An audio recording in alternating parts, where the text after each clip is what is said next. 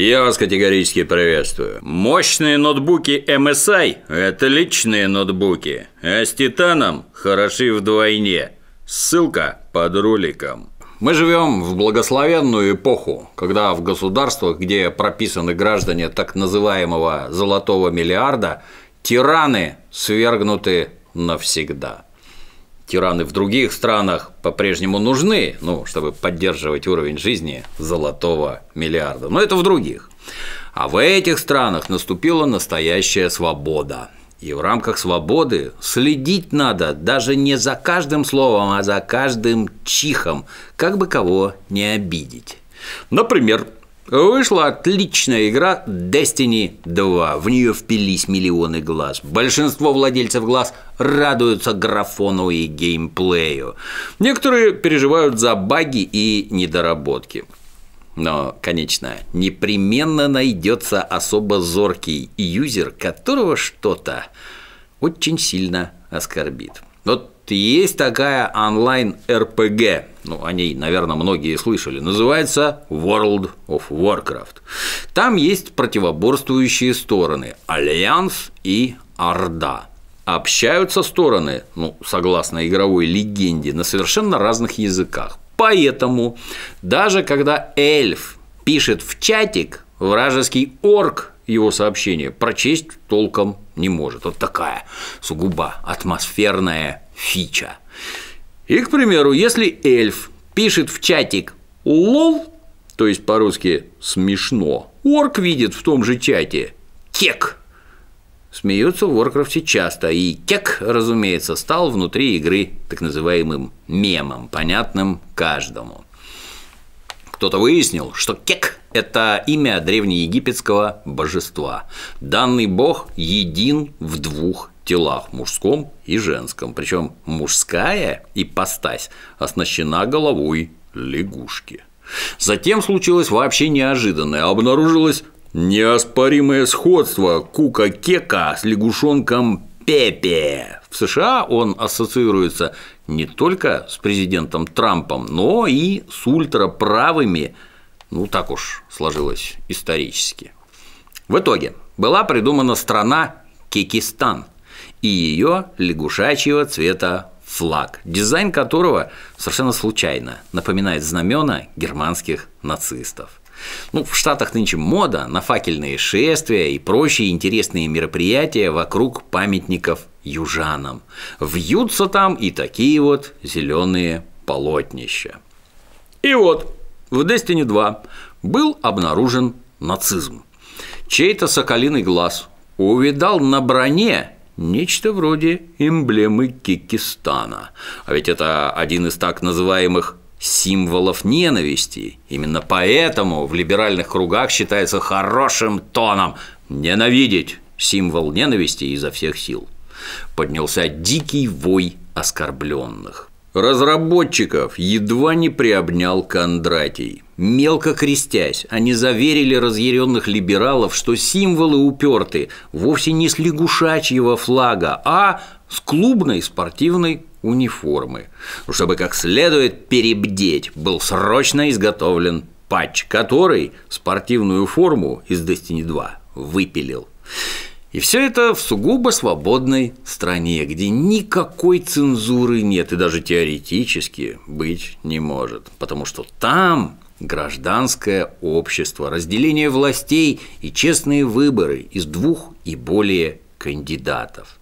В прошлом выпуске говорили про атомную игру South Park The Fractured But Whole, создатели которой радостно плюют на любую толерантность и политкорректность. Посмотрим, не лишится ли в итоге и она половины смешного содержимого.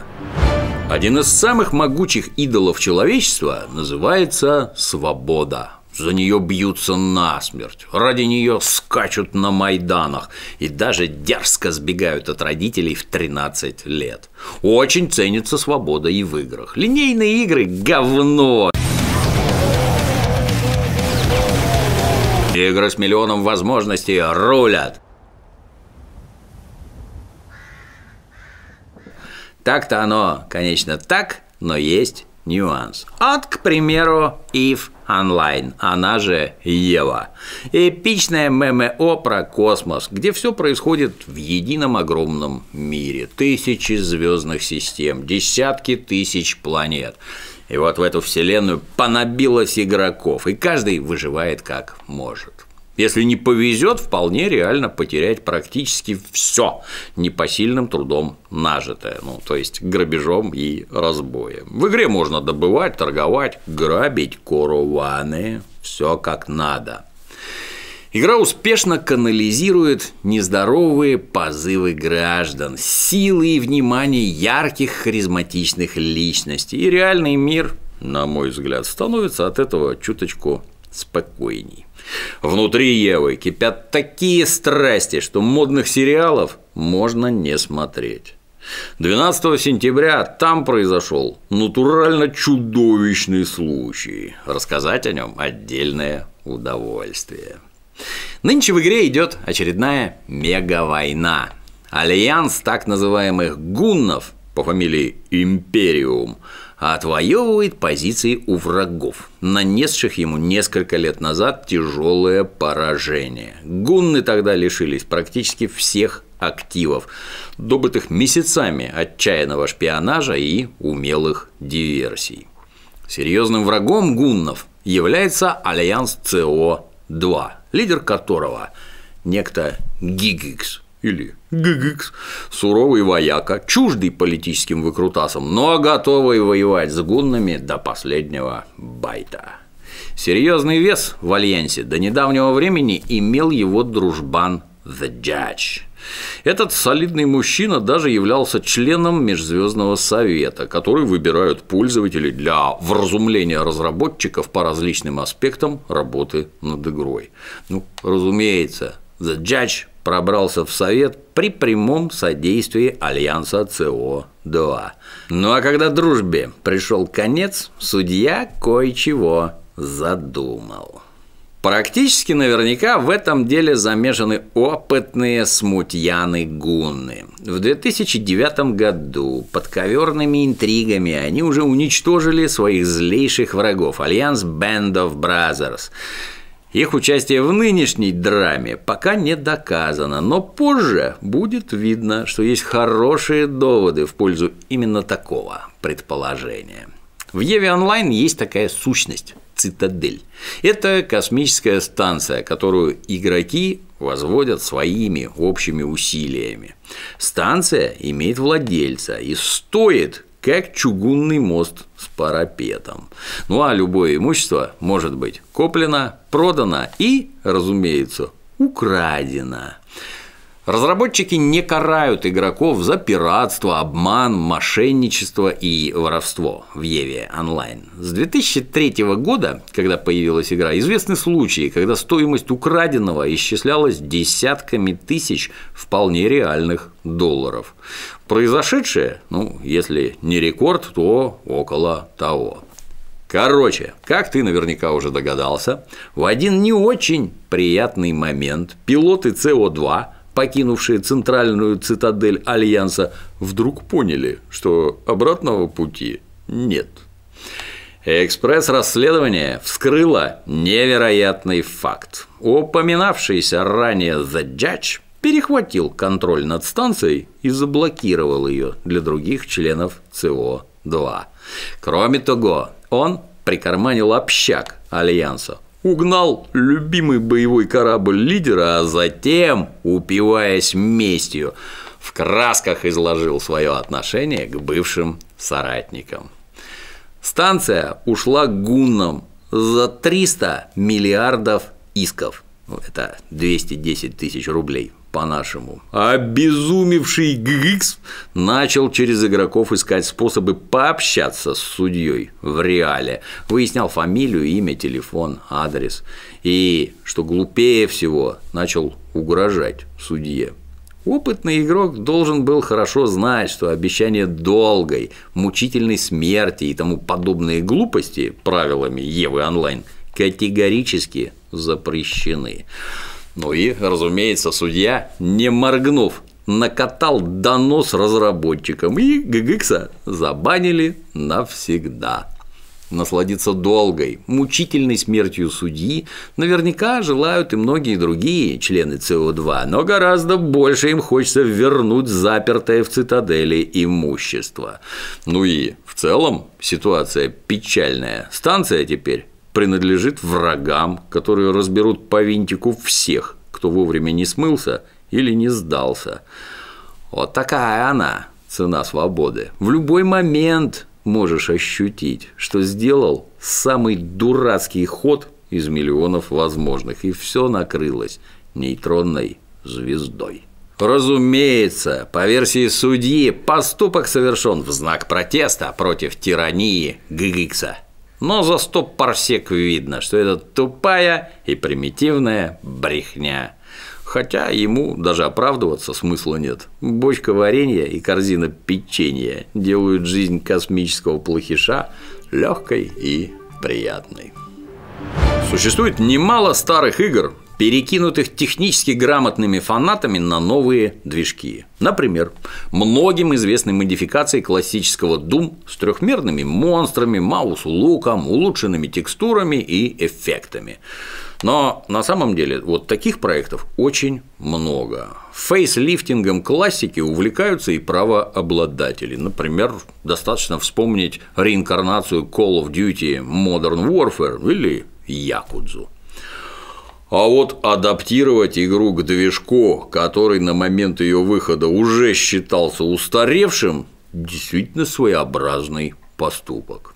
И вот пятеро увлеченных парней решили переделать Half-Life 2 под движок Gold SRC, на котором построен Half-Life номер один.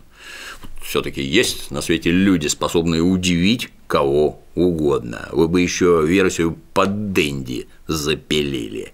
Испытываю жестокие сомнения, что проект будет доведен до релиза. Тем не менее, продемонстрировать оригинальность мышления и непохожесть ни на кого уже удалось. Можно сказать, успех. Уже, кстати, доступна демка. Если ты действительно бескомпромиссный ретроград, самое время выжать все из твоего Pentium 133 и Ривы TNT. Total War Warhammer 2 на полках супермаркетов и онлайн-магазинов пока отсутствует, но кое-кто уже затарился. В городе Милтон Кеннес, расположенном на юге Англии, ограблен фургон, развозивший по торговым точкам коллекционные версии Total War Warhammer 2 под названием The Serpent God Edition. Коробка в виде магической книги, артбук, шкатулка с костяными сувенирами, карта компании и даже флешка, набитая тематической литературой. В общем, не стыдно и срок отмотать, если что. Всего выпущено 7 тысяч коллекционок. Есть мнение, даже если бы такое возили на инкассаторском броневичке, все равно бы не уберегли. Звучит известная песня Яшки Цыгана «Спрячь за трусами, известно что, с волосами, выкраду вместе с трусами». В среде фанатов эротического онлайн-шутера Overwatch бытует мнение, что Blizzard развивает игру как-то уж слишком медленно и печально – Директор проекта Джефф Каплан, интересно, кстати, не родственник Фанни Каплан, которая в нашего дедушку Ленина гадина стреляла. Так вот, этот самый Каплан полностью с этим согласен и на днях открыто признал, что претензии вполне обоснованы. Заодно были обозначены виновные в таком положении дел. Оказывается, это игроки. Ну, точнее, юные дятлы, не способные вести себя в игре, как подобает вменяемым гражданам. Драгоценные человека-часы тратятся на борьбу с токсичным поведением, а в результате не появляются новые карты, герои и режимы. Отмазка, честно говоря, странная. Проект вроде успешен, но наймите еще людей, раскидайте задачи. Или Джеффу будет уже трудно управлять таким количеством персонала. Но тогда надо задуматься о другом директоре.